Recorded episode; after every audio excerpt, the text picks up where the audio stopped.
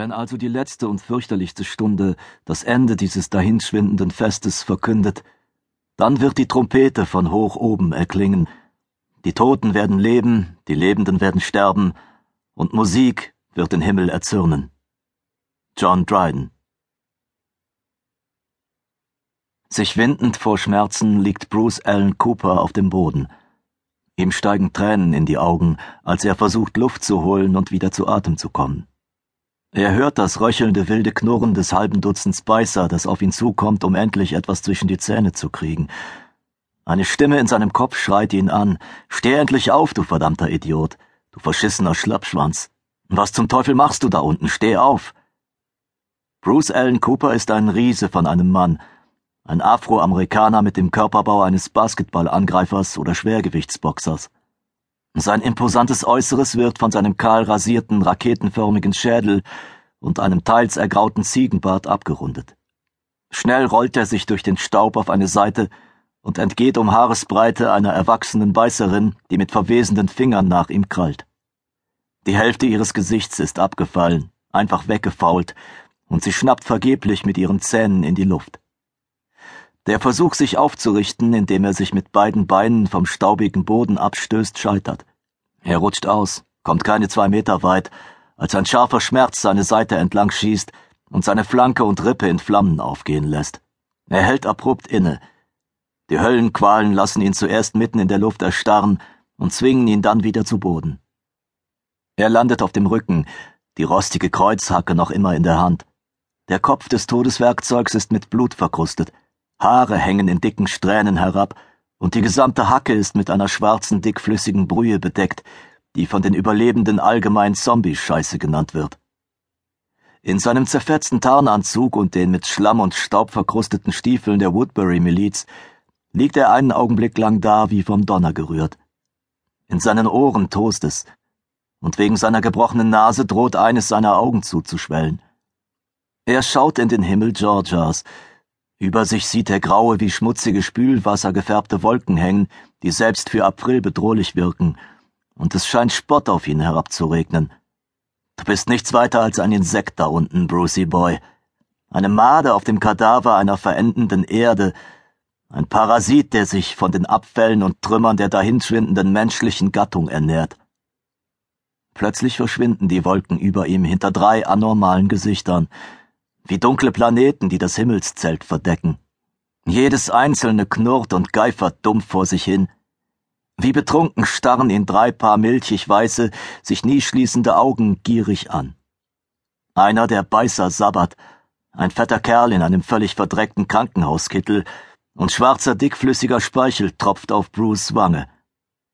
Verdammt nochmal! Bruce fängt sich in Sekundenschnelle verspürt eine unerwartete Kraft in seinen Knochen. Er holt mit der Kreuzhacke aus. Das spitze Ende schießt durch die Luft und bleibt im weichen Doppelkinn des einen Beißers stecken. Die untere Hälfte seines Gesichts löst sich wie von Geisterhand, und eine Fontäne glänzenden Knorpelgewebes und glitschigen Fleisches schießt meterweit in die Luft, ehe alles mit einem nassen Platschen neben ihm auf dem Boden landet. Er rollt sich erneut zur Seite, rafft sich auf, vollführt eine halbe Pirouette, eigentlich recht elegant für einen solchen Riesen, der gleichzeitig unerträgliche Schmerzen leidet, und trifft mit der Kreuzhacke in die verfaulte Halsmuskulatur einer weiteren Beißerin, die auf ihn zustolpert. Ihr Kopf fällt, bleibt plötzlich wie von Geisterhand mitten in der Luft hängen, wird einen Augenblick lang von den Fäden vertrockneten Gewebes gehalten, ehe er sich losreißt und zu Boden purzelt. Ihr Schädel kullert einen halben Meter über die Erde, hinterlässt eine Spur schwarzen Eiters, während der Körper einen quälenden Augenblick lang noch aufrecht dasteht, zitternd und bebend, die abgestorbenen Arme in grässlicher blinder Gier verkrampft nach ihm ausgestreckt. Als die Gestalt endlich in sich zusammensackt, liegt etwas Metallenes neben ihren Füßen. Plötzlich hört Bruce etwas, das er hier und jetzt nie erwartet hätte. Nach dem Chaos und dem Gemetzel kämpft sich das Geräusch an seine traumatisierten Ohren vor, das Schlagen von Trommeln. Zumindest klingt es so in Bruce von Tinnitus geplagten Ohren, ein pochender metallener, schriller Lärm in seinem Kopf, der ganz aus der Nähe zu kommen scheint. Angespornt von dem Geräusch zieht er sich mit der Waffe in der Hand zurück. Bruce blinzelt. versucht weitere Beißer anzuvisieren, die auf ihn zustolpern. Es sind einfach zu viele von ihnen, um sie alle mit nichts weiter als einer Kreuzhacke ausschalten zu können. Bruce dreht sich um, will fliehen, doch prallt direkt auf eine weitere Gestalt, die ihm den Weg versperrt. Hey! Der andere Mann, ein weißer Typ mit einem Stirnnacken und einem Kreuz wie ein Schrank, hat einen blonden Bürstenhaarschnitt.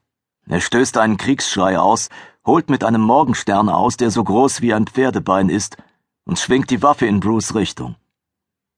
Der mit Nägeln gespickte Kopf saust am Bruce Schädel vorbei, verfehlt seine gebrochene Nase nur um wenige Zentimeter.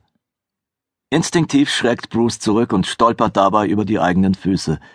Er stürzt unbeholfen zu Boden, und eine Staubwolke hüllt ihn ein. Von irgendwo ertönen erneut Trommelschläge. Er verliert seine Kreuzhacke. Der Blonde nutzt Bruce Verwirrung zu seinem Vorteil und wirft sich mit erhobenem Morgenstern auf ihn, bereit seinem Gegner mit der tödlichen Waffe ein Ende zu bereiten. Bruce stöhnt und wälzt sich im letzten Moment zur Seite. Der Morgenstern dringt mit ungeheurer Wucht nur wenige Finger breit von Bruce Kopf entfernt in den Boden ein und bleibt stecken. Bruce robbt so schnell er kann zu seiner Waffe, die drei Meter von ihm entfernt auf der roten Erde liegt. Mit der Hand ergreift er den hölzernen Stiel, als sich durch die Staubwolke plötzlich und ohne Vorwarnung eine weitere Gestalt zu seiner Linken auf ihn wirft. Bruce zuckt zurück. Die Beißerin kriecht jetzt mit den trägen Zuckungen einer Rieseneidechse auf ihn zu. Schwarzer Sabber trieft aus ihrem offen klaffenden Mund. Man kann die kleinen, scharfen, schwarz gefärbten Zähne darin erkennen, und ihr Kiefer schnappt mit unstillbarer Gier nach ihm. Und dann passiert etwas, das Bruce wieder zur Besinnung kommen lässt. Ein metallenes Rasseln ertönt, verursacht von Ketten, die um die Fesseln der Beißerin gelegt sind und sich jetzt spannen. Das Monster zieht und zerrt, kann aber nicht weiter. Bruce entringt sich einen Seufzer der Erleichterung, obwohl die todbringende Gestalt keine zehn Zentimeter von ihm entfernt verzweifelt nach ihm grapscht. Die Beißerin knurrt ihn in unbefriedigter Gier an, aber die Ketten halten. Bruce würde ihr am liebsten die Augen mit den bloßen Händen auskratzen, diesem Haufen verwesenden Fleisches am liebsten den Nacken mit den eigenen Zähnen durchtrennen. Erneut dringt das Schlagen von Trommeln an Bruce Ohr. Dann kaum hörbar in dem Getöse vernimmt er eine Stimme. Ein Mann drängt ihn. Los, Mann, steh auf! Steh endlich auf! Bruce tut, wie ihm geheißen. Er nimmt die Kreuzhacke und rafft sich auf. Wieder das Schlagen von Trommeln, und Bruce dreht sich blitzartig, die Hacke über dem Kopf, um sie dann mit aller Wucht in Richtung des anderen Manns zu schwingen. Die Waffe verfehlt den Typen mit dem Bürstenhaarschnitt um Haaresbreite und schlitzt einen zehn Zentimeter langen Riss in den Kragen seines Rollkragenpullovers.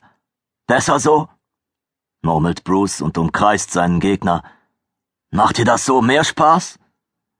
So ist gut, entgegnet sein stämmiger Widersacher. Eigentlich heißt er Gabriel Harris, seine Kumpanen nennen ihn Gabe, und holt erneut mit dem Morgenstern aus. Diesmal zischt der mit Nägeln besetzte Kopf knapp an Bruce geschwollenem Gesicht vorbei.